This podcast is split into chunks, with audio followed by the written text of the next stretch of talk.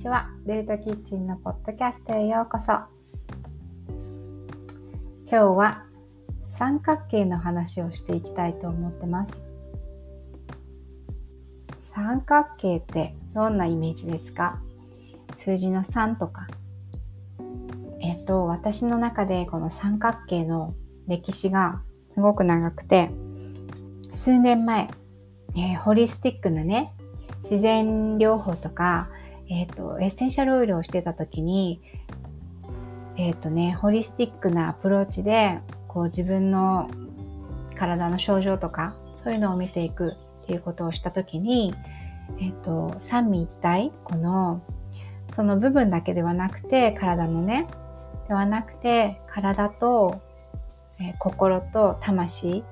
ボディ、マインド、スピリットっていうのの、この三角形のね、いかにこう、比率がよく、うん、取れているかっていうの、一箇所だけ見るんではなくて、その、痛みの表面だけ見て、何かでこう封じ込めたり、薬とか、あの、ね、手術で取ったりとかっていうこと、そういう表面的なことではなくて、その根本にどういうね、マインド、心の、うん、蓄積があって、で、どのような、こう、魂の、うん、学びがあって、その表面に、体の表面に現れている症状があるのかなっていうのを、えっと、数年前はね、あと、ハーブとかエッセンシャルオイルを通して学んできたわけなんだけど、このね、三位一体っていうのがすごく私の中では、うん、バランスよくいきたいなと思っていたことなんですね。それで、うんとね、この三角っていうののストーリーがものすごい遡って、小学校2年生の時なんだけど、えっと、8歳の時に、私、あの、通学路が一緒だった、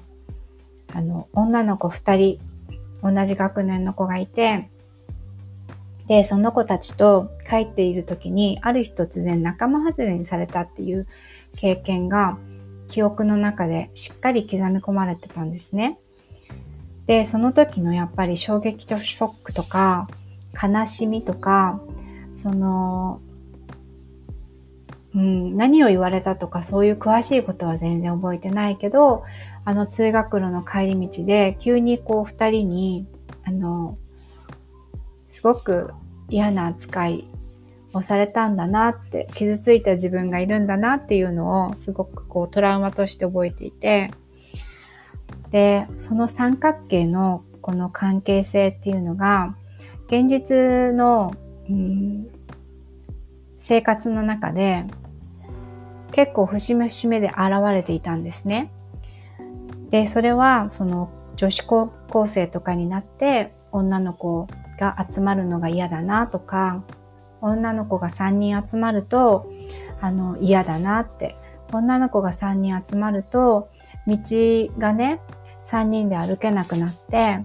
それで私はいつも一人後ろに歩くことになるとか、なんか女の子3人で集まると、急に2人がすごくなんかその2人だけしかわからない会話をし始めて自分が省かれる仲間外れにされるんだなってその最初の記憶のねトラウマをずっと繰り返していたように思うんですねある箇所箇所で。でそれは自分がそのパターンに気づくまではそんなあのこれまた繰り返してるなっていうのはなかなかその10代20代では気づくことはなかったんだけど、えっと、30代になって、えっと、ママ友ができたり、の、子育てをする中で、えっと、お母さんの友達、このハワイのね、自分の地域にもできて、それで、その、女性が3人集まると、お父さんっていう役目がいらないくらいに、あの、3人集まると最強だなっていうのを感じ始めて、で、その女3人っていうのの、うん、トラウマが薄れてきてたんですね。で、もう最近は本当に女の人が3人集まると最強っていう自分の中でそういう説が出来上がってて、で、なんか、それもまあ無意識にね、その時のトラウマと反転して、その女の人が3人集まったら最強だっていうのを自分でその一生懸命作り上げようとしていたようなんですね。なので、えっ、と、そう、なんか小さなね、ギャザリングとかを始めて、3人っていうのをすごく居心地がいいっていう風に感じるようになったし、うん、3人の、なんていうのかな、このトライアングルの、うん、循環三角って一番、あの、最小の図形で、で、そのエネルギーが循環されている図形ですよね。で、それが、うん、自分のその人間関係の中でも女性3人っていうののパワフルさが見えるようになって、で素晴らしいなって思ってたんですね。で、えっ、ー、と、この間ね、2月下旬から、あの、お牛座がなんか関連して、で、この自分の体っていうところにすごくあの意識が向いて、体のデトックスっていうのが必要になったんですね。うん、それは、あの、よもぎ虫のこうヨニスティームのね、施術がこう、あの、入ってたりとか、もうタイミングがあって、自分の体をこうフォーカスするっていう時間が、その、お牛座の時と重なって、それが起こったんですね。昔からこの8歳からね、自分が刻み込んできたその傷、トラウマだったり、インナーチャイルドだったり、その三角形の元となっている自分のその信念体系っていうのをもう手放す時が来たようだったんですね。だけど、それがうん、苦しくて悲しくて、どうしても、まあなんかその前にまたその 3, 3人というか三角形のその、うん、なんかまた同じような現実がその週に現れたんですね。なんか自分が信頼してたとか安心してたと思っていたコミュニティだったり、その場所からなんか声がかからなかったみたいな、なんか悲しみを感じて、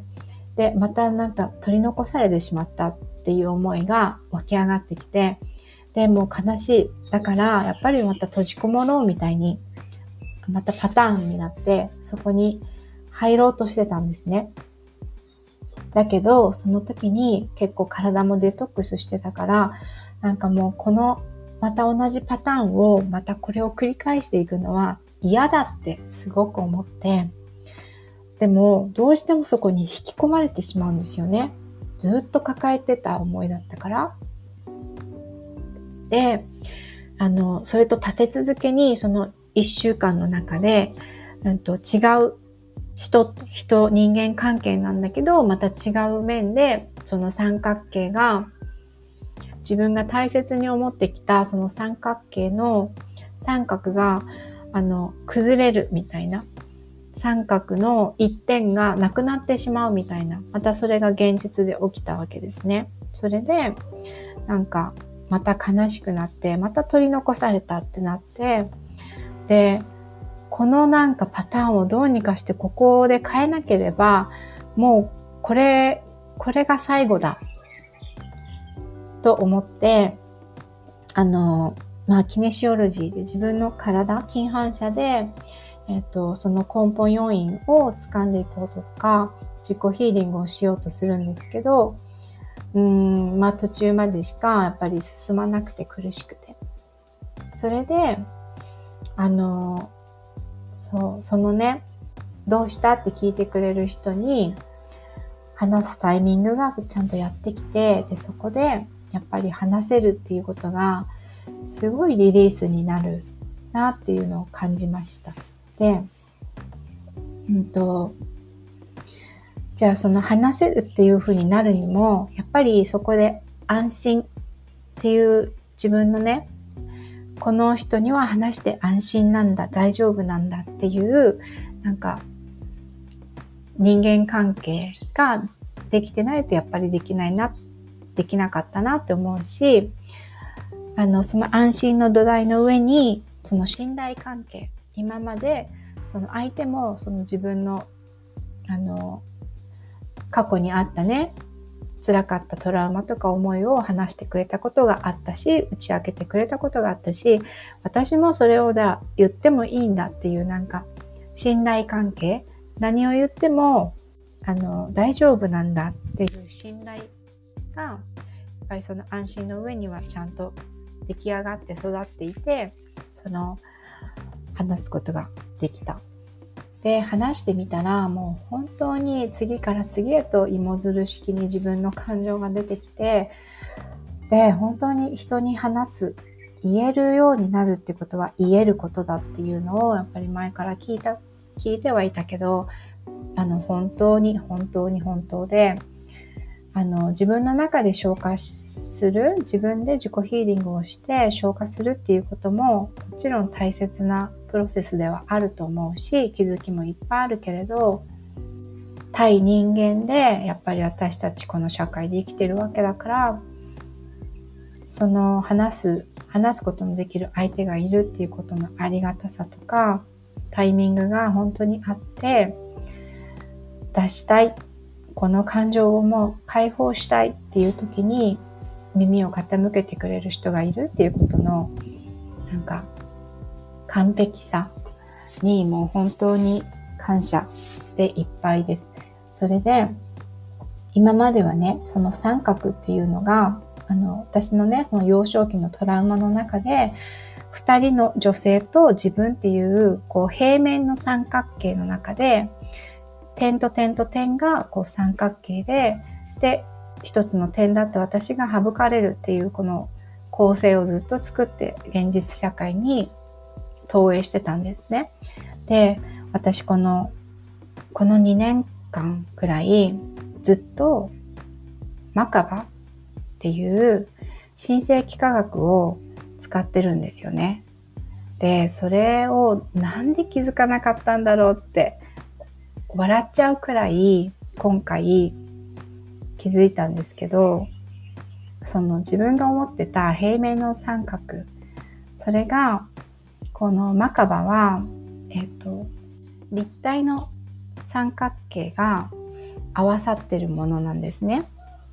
とてもパワフルな形であり、なんて言うんだろう、エネルギー体なわけですよね。で、それをずっとこう、イメージの中で使っていた自分がいて、で、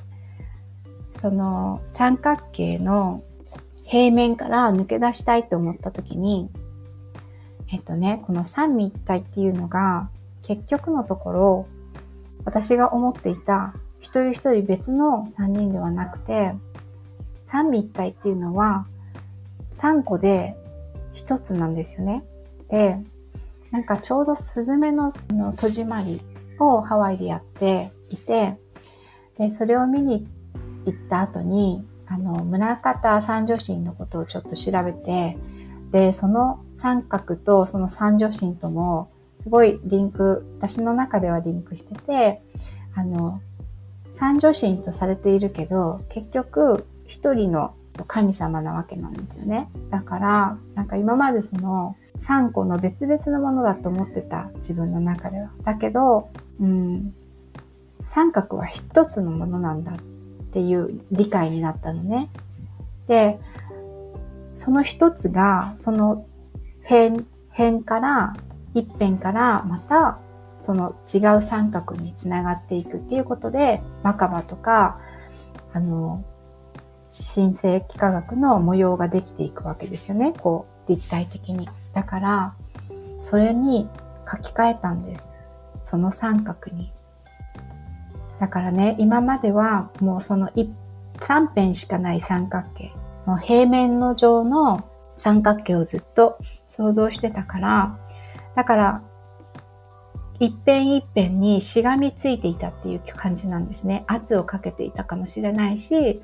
無意識にコントロールしようとしていたかもしれないし、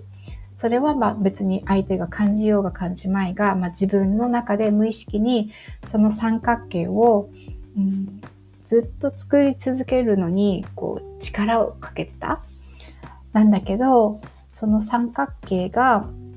三角は一つであって、一つが、あの、その一辺からまた違う三角につながる可能性があるっていうことを考えたらそしたらもうすごい拡大と